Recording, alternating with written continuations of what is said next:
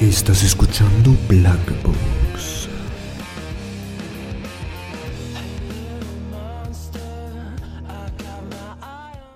Hola a todos, ¿cómo están? Sean bienvenidos a un nuevo programa de Black Box. Ya es hace bastante, bastante tiempo que no nos vemos.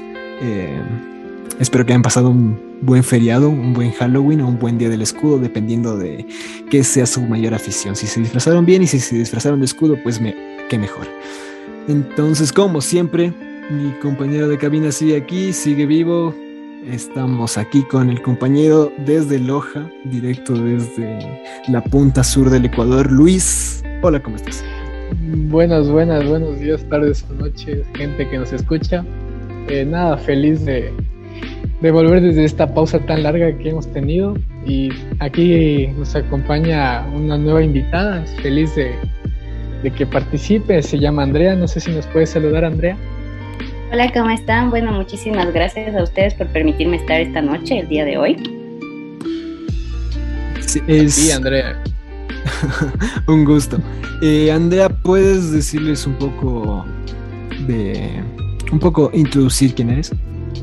Bueno, mi nombre es Andrea Valenzuela y soy propietaria de Sweet Salty. Sweet Salty es un emprendimiento que se basa en hacer tortas temáticas, sean en crema, en fondant, y también tenemos lo que son regalos personalizados. Pero lo nuestro en sí son nuestras alitas. Tenemos alitas con salsas caseras y tenemos una salsa en especial que es la de garlic and parmesan, que es, somos los pioneros en tener esta salsa. Entonces, eso es un poquito sobre mi emprendimiento y de lo que vamos a hablar el día de hoy.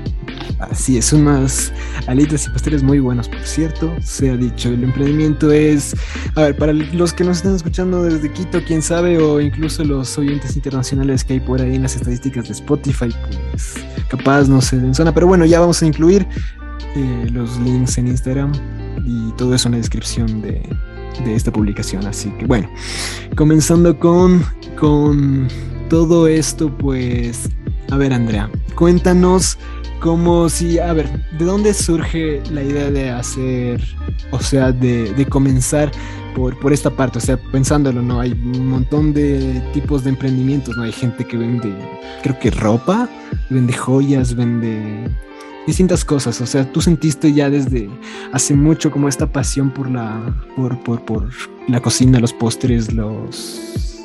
algo así. Eh, bueno, yo desde muy pequeña siempre tuve interés en la cocina. De hecho, mi nana, la chica que me crió, siempre me inculcó esto, ¿no? Siempre me acuerdo de pequeña estar haciendo pasteles, galletas. Igual cuando me compraban algún tipo de juguete, siempre pedía algo de cocina, ¿no? Pero de ahí eh, hubo un tiempo que no sabía qué quería estudiar, estaba entre psicología, eh, comunicación social o gastronomía y decidí tomarme un tiempo. Entonces ahí me fui al Fondue, que es una escuela de cocina, y ahí empecé un poquito como a tener más habilidad y luego me decidí por estudiar gastronomía. Entonces un día, no sé por qué hasta ahorita, dije voy a emprender, o sea, fue un día cualquiera y dije voy a emprender y me creé la página en Instagram. Y justo recuerdo que un amigo de mi hermano iba a realizar una feria de emprendimientos en el local de él y, y dije es ahora o nunca. Entonces fui, eh, dando gracias tuve bastante acogida y así empezó, pero literalmente fue como que un arranque que dije voy a emprender. fue más como un hobby y ahora es lo que me dedico 24/7 y lo que espero hacer por toda mi vida. Qué buenazo, sinceramente, se escucha así como que de la nada, bueno, quiero ir, no sé, hacer esto y boom, sale todo, ¿no? ¿Qué, qué opinas tú, Teo? Sí, yo creo que requiere, no sé si, bueno, si recuerdan la, última vez que tuvimos a, a Mark aquí, que también tenía un poco de estos emprendimientos, yo, y le dije lo mismo, yo creo que requiere como que bastante esa, esa determinación, diciéndolo de la manera criolla, requiere bastantes, bastantes huevos, o sea, ponerse y, ir ahí a todas sin miedo, porque no sé, siempre hay como que uno se plantea un proyecto, pero se siente bastante inseguro acerca de seguir sí hacer, sí continuar y pues no sé, yo me alegro bastante de que hayas tenido esa fuerza y que sigas adelante y, eso, no sé, Andrea, ¿qué podrías decir a las personas que nos escuchan? No sé, alguien que tenga bueno, ya no solo emprendimiento, sino que quiera hacer algo y tenga una idea, pero tenga ese miedo, ¿no? Que tenga el, el miedo de decir, me irá bien, o sea, no sé si me va a ir bien, será de botarme a hacer esto, será de mejor me quedo en mi casa viendo Netflix o cualquier otra cosa. Bueno, yo creo que algo que me ayudó mucho fue no pensarlo tanto, porque te digo, o sea, me lancé así, sin ver, sin pensar, simplemente me lancé, dije, quiero emprender, quiero hacer pasteles, y de hecho te comento que yo no sabía nada de decoración de pasteles. O sea, tuve que aprender de cero, tuve que ver tutoriales en YouTube, o sea, coger cursos, y aún recuerdo mis primeros pasteles. Entonces, he visto un proceso muy grande de crecimiento en estos dos años que voy. Y, o sea, mi consejo siempre ha sido a todo el mundo es que se lance. O sea, que no espere, o sea, que no haga caso esa vocecita interna que a veces tenemos que nos dice, no, te va a ir mal, vas a fracasar, o tal vez amigos o conocidos que siempre critican. Entonces hay un lema que a mí siempre me ha servido, que una vez me dijeron en mi casa, es como que mucha gente habla y abre la boca, pero no todos tienen la fuerza y la valentía de hacer lo que tú haces. Y es verdad, porque mucha gente está ahí para criticar, para meter cizaña, pero somos muy pocos los que decimos me voy a lanzar. Entonces yo lo que le recomiendo, o sea, siempre algo que me ha motivado es hacer lo que a mí me apasiona.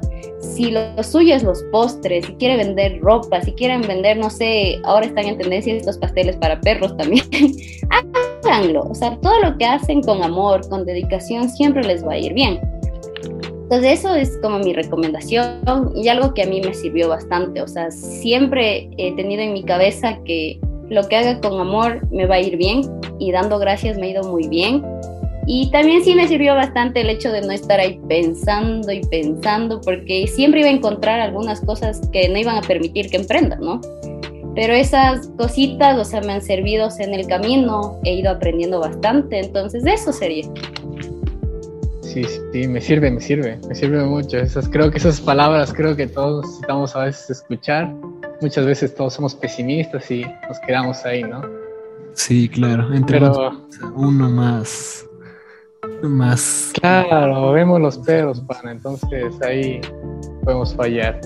Me Pero totalmente. ¿Y cómo se llamaba el emprendimiento? Perdón. Eh, bueno, mi emprendimiento primero inició como Sweet Bakery.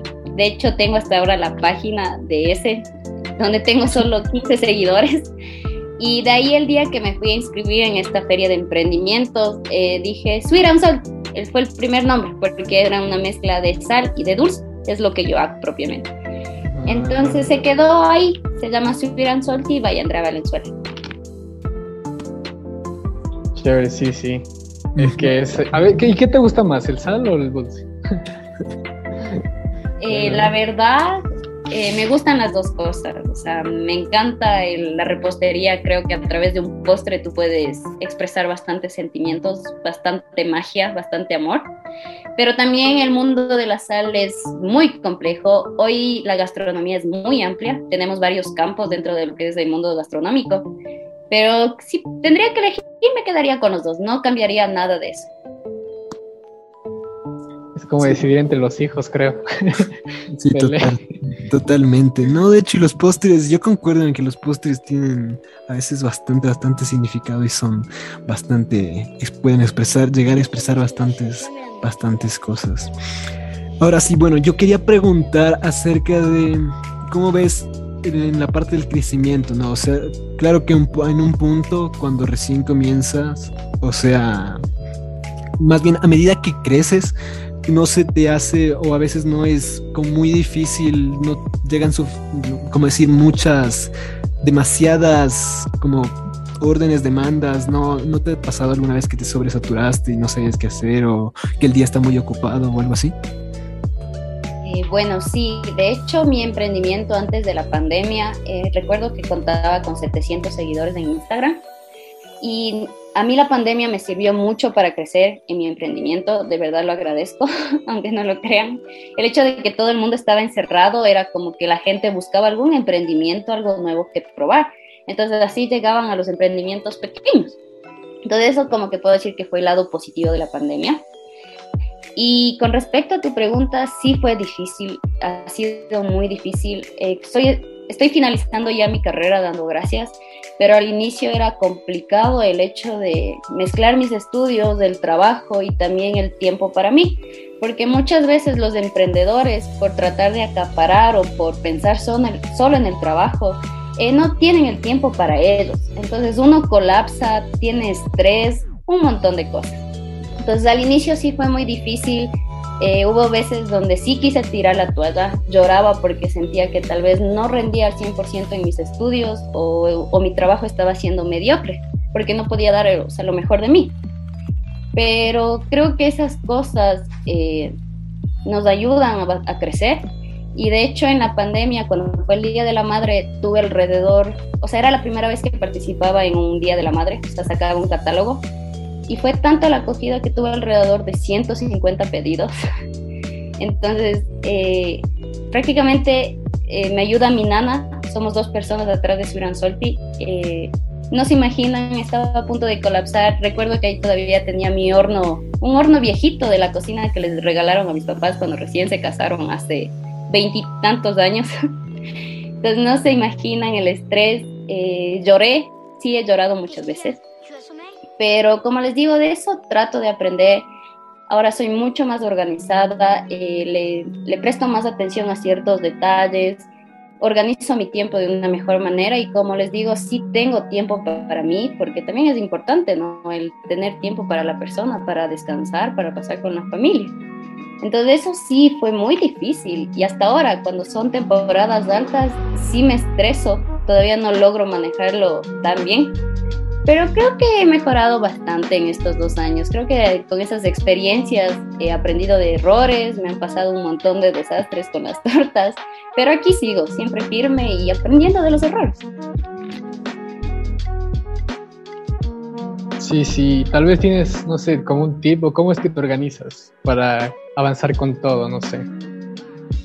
Bueno, eh, como les comento, ya estoy, o sea, solo me falta dar mi examen de complexivo de la universidad, dando gracias, pero antes tenía clases de 8 a 1 de la tarde, entonces trataba de no tener pedidos en ese horario, como que establecí mi horario y dije de, de 1 de la tarde en adelante, tantos pedidos.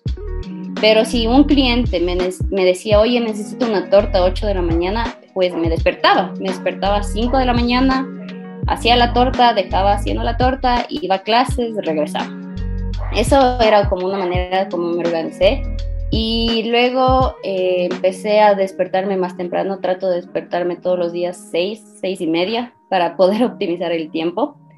Y bueno, antes cuando estaba en clases y tenía deberes, digamos, en la tarde tenía pedidos y tipo 8 terminaba. Entonces tipo 8 yo me daba un tiempo como para descansar, comer y luego me ponía a hacer deberes, pero siempre me puse como que digamos hasta 11 y media máximo porque si no el día siguiente no iba a rendir y prefería levantarme aunque sea 5 y media a terminar mis deberes. Entonces eso ahí, así fue como me fui como que organizando un poquito. De ley, de ley. Sí, sí, te entiendo. Aprovechar el tiempo, sí. nosotros necesitamos aprender full a organizarnos, la verdad. Totalmente. A veces.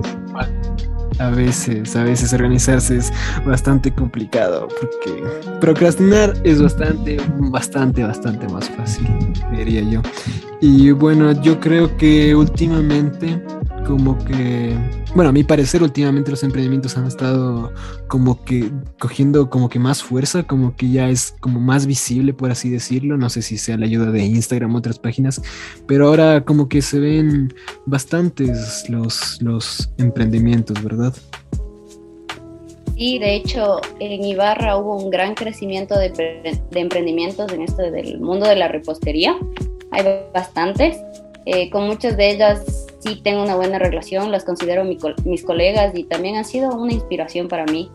Y sí tiene razón, las redes sociales ahora son muy importantes, pero también son importantes estos espacios donde nos permiten hablar sobre nuestros emprendimientos para que más personas sepan, porque creo que lo más difícil de emprender es el abrirse el camino y hacerse conocer.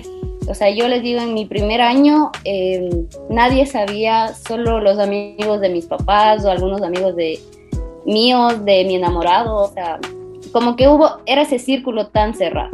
Y yo no creía en el poder de las redes sociales.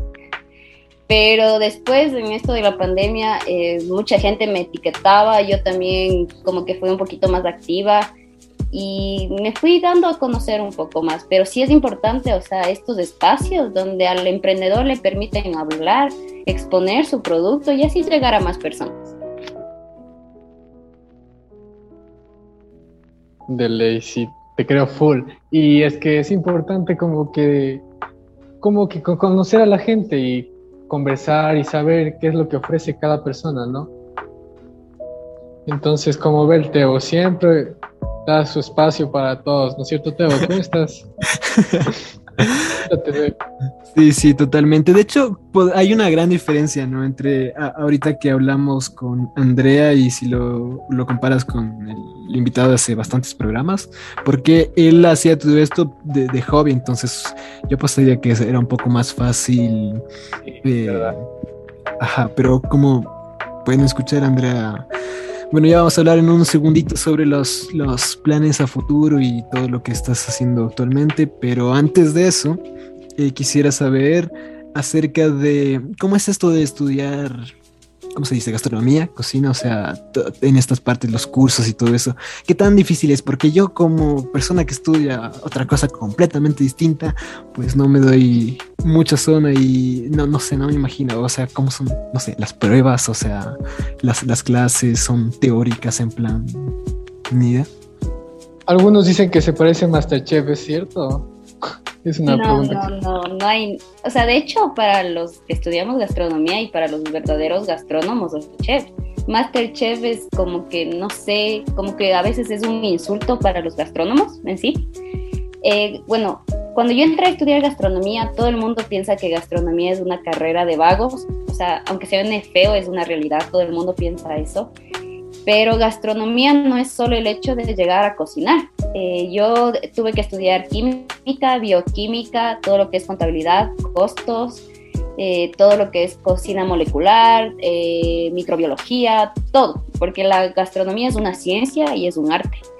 Porque nosotros los gastrónomos tenemos en nuestras manos el poder de enfermar a una persona, aunque no lo crean. Muchas veces nos hemos enfermado por comer algo, ¿no? y es porque el gastrónomo no supo manipular los alimentos.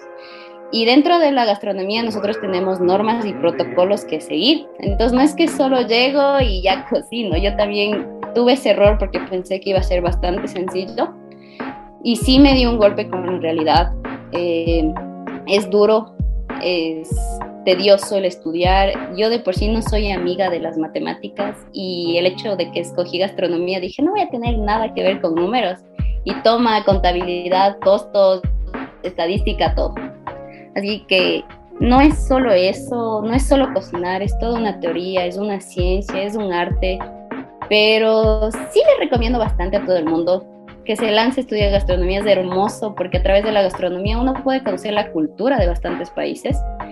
Y de hecho, eh, en mis estudios yo tuve la oportunidad de realizar varias prácticas de lo que es cocina nacional, cocina ancestral, entonces sí, sí es difícil, pero como toda carrera, ¿no? Como toda carrera, toda eh, tiene sus dificultades, sus truquitos, pero ya les digo, o sea, lo importante y lo que lo hace más fácil es el cariño que uno le pone a las cosas. A mí me encanta y lo volvería a elegir porque me encanta la cocina, me encanta cocinar. Entonces eso. Sí, totalmente, no. Y yo creo que requiere bastante técnica, no sé, yo he cocinado, he tratado de cocinar y la verdad, la verdad, no sé, yo han salido cosas, unas galletas que parecen rocas, pero sí, no, yo estoy totalmente de acuerdo. Entonces, bueno, ya van escuchando algún espectador que por si acaso quiera cocina o quiera algo relacionado, pues hay, hay más cosas, no es solamente y, directo a la cocina. Entonces hay, hay bastante detrás que tienen, que tienen que pasar.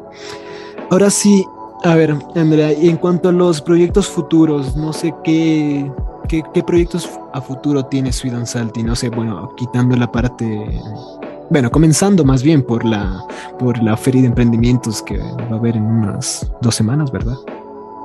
Y de hecho tenemos, bueno, con mi familia decidimos realizar este proyecto, el de abrir las puertas de nuestra casa aprovechando que tenemos un espacio amplio a otros emprendedores, porque la mayoría de mi familia son emprendedores, entonces sabemos lo difícil que es abrirse camino. Y quisimos hacer esto para darle la oportunidad a más emprendedores, tanto de Ibarra como de Ecuador, porque nos van a visitar en esta segunda edición de Emprendimientos de Quito. Va a ser este 27 de noviembre, así que quien me esté oyendo está invitado a la feria, se llama Guacamaya, va a ser este 27 de noviembre, vamos a tener un montón de emprendimientos, somos más de, somos 27 emprendedores, entonces va a estar súper chévere. Y bueno, con respecto a los proyectos que tiene Suiran Solti, estoy ya por ponerme mi local, es un proyecto, mi proyecto más anhelado, algo que esperé por mucho tiempo y que ahora recién lo estoy haciendo posible. Espero el próximo año, entre febrero o marzo, ya tener mi local abierto. Entonces en ese local voy a tener eh, mis alitas, algunos otros platos, mis postres y también estoy pensando, es un poquito más a futuro, el dar cursos y de esa manera ayudar a otros emprendedores que recién están iniciando en este mundo de la pastelería y también estoy pensando en abrirme una, un local de insumos reposteros para todos. Entonces eso es como que un poquito de mis proyectos a corto, a mediano y a largo plazo. Yo tengo una duda, o sea, ¿y el local que vas a abrir es como más restaurante o es como para ir a hacer pedidos si es como una tienda o algo así? O sea, bueno, mi restaurante no quise abrir algo como que común, es un restaurante temático. O sea, he tratado mucho en el diseño que sea algo muy diferente a lo que se ha visto en Ibarra sobre todo. Y va a ser, o sea, un local donde tú puedes venir con tus amigos, sentarte a pasar un buen rato, tomar un cóctel, un batido con alitas, con postres pero a la vez tú también puedes venir y decir, oye, ¿sabes qué? Necesito un pastel personalizado, yo te anoto y te, te ayudo haciendo. O sea, va a ser una mezcla entre cafetería y restaurante. Buenazo, buenazo. Será el primer lugar que visite Barra, confirma Teo. Sí, y, yo, yo, te dejo, tú tranquilo. De hecho, y pero yo considero que eso es un gran, gran paso, ¿no? O sea, yo creo que cacho que va a haber como bastante diferencia y bastantes otras cosas nuevas que afrontar. Pero bueno, yo apuesto a que ya que has pasado tanto, entonces vas a estar completamente lista para eso. Y bueno, pues diciendo acerca del festival, bueno, yo también les invito, yo soy bastante fan de ir a lugares de emprendimiento porque encuentras un montón de cosas y es bastante interesante, entonces vayan, si es que están en Ibarra, pues ya tienen que ir más que seguro, más que de seguro, y si están en Quito, pues vayan a Ibarra.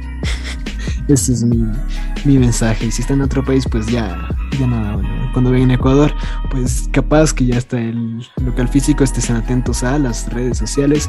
Por cierto, nosotros ya hemos de publicar, si Andrea nos pasa los banners para que tengan más información y todo esto, porque es bastante, bastante cool.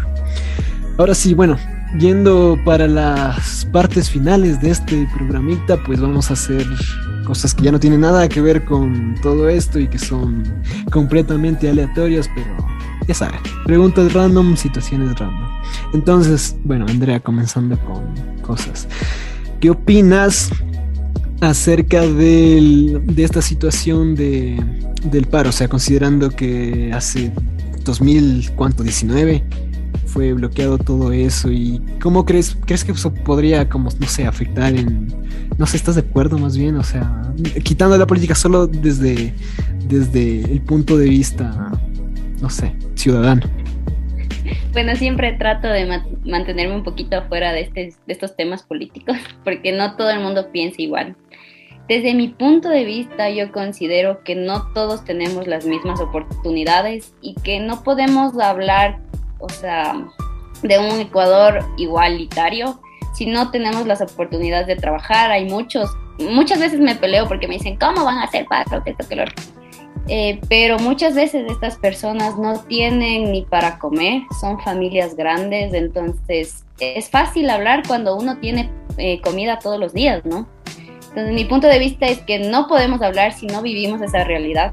Tal vez las cosas no, tal vez la forma de manifestarse, manifestarse no fue la mejor, el hecho de que hubo violencia y todo eso, pero también es la histeria colectiva y todo eso. Entonces, desde mi punto de vista es que yo apoyo cualquier cosa mientras no haya tanto daño a los espacios físicos o entre personas. y me mantengo en mi postura de que es muy, muy, muchas veces es muy fácil hablar desde los privilegios, ¿no? O sea, como a mí no me afecta, me vale. Pero yo sí creo que soy una persona que tiene la mente muy abierta y considera que no todos tenemos las mismas oportunidades, por ende no todos van a estar felices. Entonces eso, con mi punto de vista. Sí, bastante. El apoyo, bro. Yo, también creo que es. Justo es un comentario que está en medio para. Que no, no, no puede, ¿cómo se dice? No, puede ser funado, entonces está bastante, bastante bien.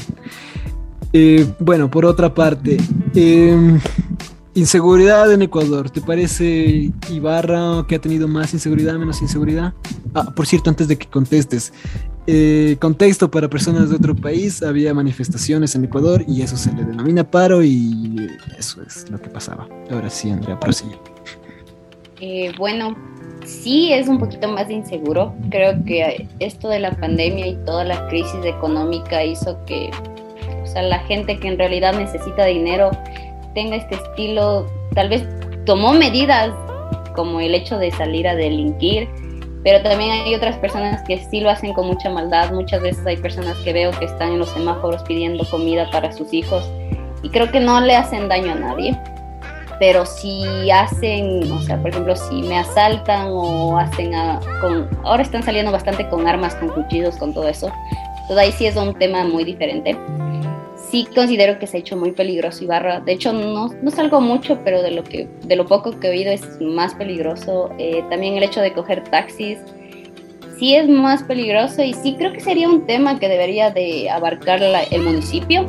Creo que es un tema muy importante más que otros, porque la seguridad del ciudadano es un derecho, entonces sí deberían de, de buscar la manera de de que vuelva la paz a Ibarra, porque antes era muy tranquilo, uno podía salir y no pasaba nada, pero ahora sí es más peligroso en ciertos sectores, hay que tener cuidado.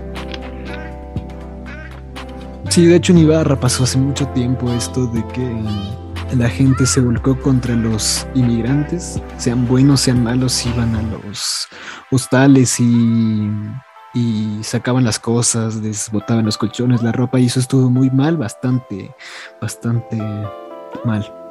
Pero bueno, el punto es que distingamos entre cosas buenas y malas y no generalizar a las personas. Ese creo que sería el mensaje más importante. Bueno, Andrea, em, si tuvieras que viajar a un país, cualquiera del mundo, ¿cuál sería? ¿Cuál sería el primer país que quisieras visitar? Bueno, aparte de los, no sé si has viajado, pero también cuenta, digamos. Eh, bueno, si tuviera que elegir entre un país, eh, sin duda me iría a Suiza es algo que, bueno, toda Europa me llama la atención. Tuve la oportunidad de hacer mi intercambio en, Eslovaquia y tuve la oportunidad de conocer ciertos lugares. Y me encanta, me encanta todo su, sus, sus paisajes, la cultura de la gente, la gastronomía. Me encanta bastante porque allá se da mucho esto del chocolate. Entonces es algo que me gustaría especializarme en, en un futuro. Entonces pues, tendría que elegir eso. Y por último, futuro, ¿planeas quedarte? O sea, bueno, como idea, porque nadie, o sea, el futuro puede cambiar, ¿no? Pero ahorita, ¿pensarías que a futuro vas a quedarte aquí en Ecuador o piensas, no sé, ir a cualquier otro país? Vaya, escapar de Latinoamérica, como se dice vulgarmente. Bueno, no creo que me vaya del país, porque como ya estoy empezando con estos proyectos que es del local, espero que sea algo a largo plazo. Eh, lo que sí quisiera es irme una temporada, no sé, a trabajar en Estados Unidos o tal vez coger ciertas capacitaciones fuera del país. Eso sí lo voy a hacer, por seguro. Pero irme a vivir, no. Creo que el Ecuador es un país hermoso, tanto como su gente, su cultura y sobre todo la gastronomía. No me fuera, porque extrañaría bastante el ceviche de concha. Entonces, no, me voy a quedar aquí en Ecuador y creo que el Ecuador, o sea, si uno o sea, si se arreglan todas las cosas, tanto políticas como todo lo que hay, es un Ecuador, es un país que tiene todo el potencial para ser un gran atractivo turístico. Tenemos ceviche de concha, gente. Vengan a Ecuador. Sí, ahora, ahora dilo en alemán, pero. Ahí sí no sé. Ich, ich habe, no, no. Mal, mal. Ya, bueno, serás funado por alemanes de la audiencia. Aunque en Spotify no pueden comentar, pero bueno. Eh, final, pregunta final. Eh, no sé, Andrea, ¿Spider-Verse confirmado o Spider-Verse no confirmado? Spider-Verse confirmadísimo. Eso sí, fan de Marvel al 100%. Fantástico. Entonces, bueno, vamos terminando con este programa. Ha sido un gusto tenerte, Andrea, aquí. Eh, por mi parte, pues yo les invito por tercera vez a la feria que está organizando Andrea, porque es es, va a ser bastante grande, no tengo duda alguna de que va a ser bastante buena y pues claro, si es que, bueno, si están escuchando por aquí ya, pues piquen el, el link de Sweet Salty que les vamos a dejar por algún lugarcito y no tengan duda, los pasteles son fantásticos y probad las salitas y los pasteles también y son bastante, bastante buenos, totalmente recomendados. Eh, Luis, ¿algo que decir? Nada, Andrea, me caíste muy bien. Espero te deseo los mejores éxitos en tus proyectos y espero que vuelvas muy pronto. Eso más Y bueno, como siempre, el invitado es la última persona que tiene que despedirse de la audiencia sin el, el estrado es tuyo y lo que quieras al público. De paso, promociona tu emprendimiento. Bueno, una vez más, darles las gracias por permitirme estar en este espacio, por hablar sobre mi emprendimiento. De verdad disfruté mucho, creo que es una entrevista en la cual me he sentido bastante suelta y divertida. y bueno, les invito a todos que me sigan en redes sociales. Estoy en Instagram como SC 2019 y también pueden ver un poquito más sobre nuestra feria de emprendimientos. Estamos como Guacamaya SC en Instagram y en Facebook y les esperamos este 27 de noviembre. Como les comento, somos 27 emprendedores de la ciudad de Ibarra y de la ciudad de Quito. Y bueno, también les voy a dejar un consejo que dije al inicio, si ustedes quieren hacer algo, emprender, láncesen sin miedo, no pierden nada intentándolo y sobre todo, todo lo que hagan, háganlo con mucho amor y van a ver que les va a ir muy bien. Eso sería todo y muchísimas gracias. Así es, gente, porque el único que pierde es el que no se atreve. Así que ahí con todos. Si quieren abrir su cuenta de OnlyFans, pues cuentan con el apoyo, no sé si mío, pero de la gente en general. Así que eso es todo. Nos vemos. Espero que tengan un feliz domingo, porque esto se publica en domingo. Y nada, chus a los que escuchan desde Germany. Y eso es todo. Así que un gusto. Adiós.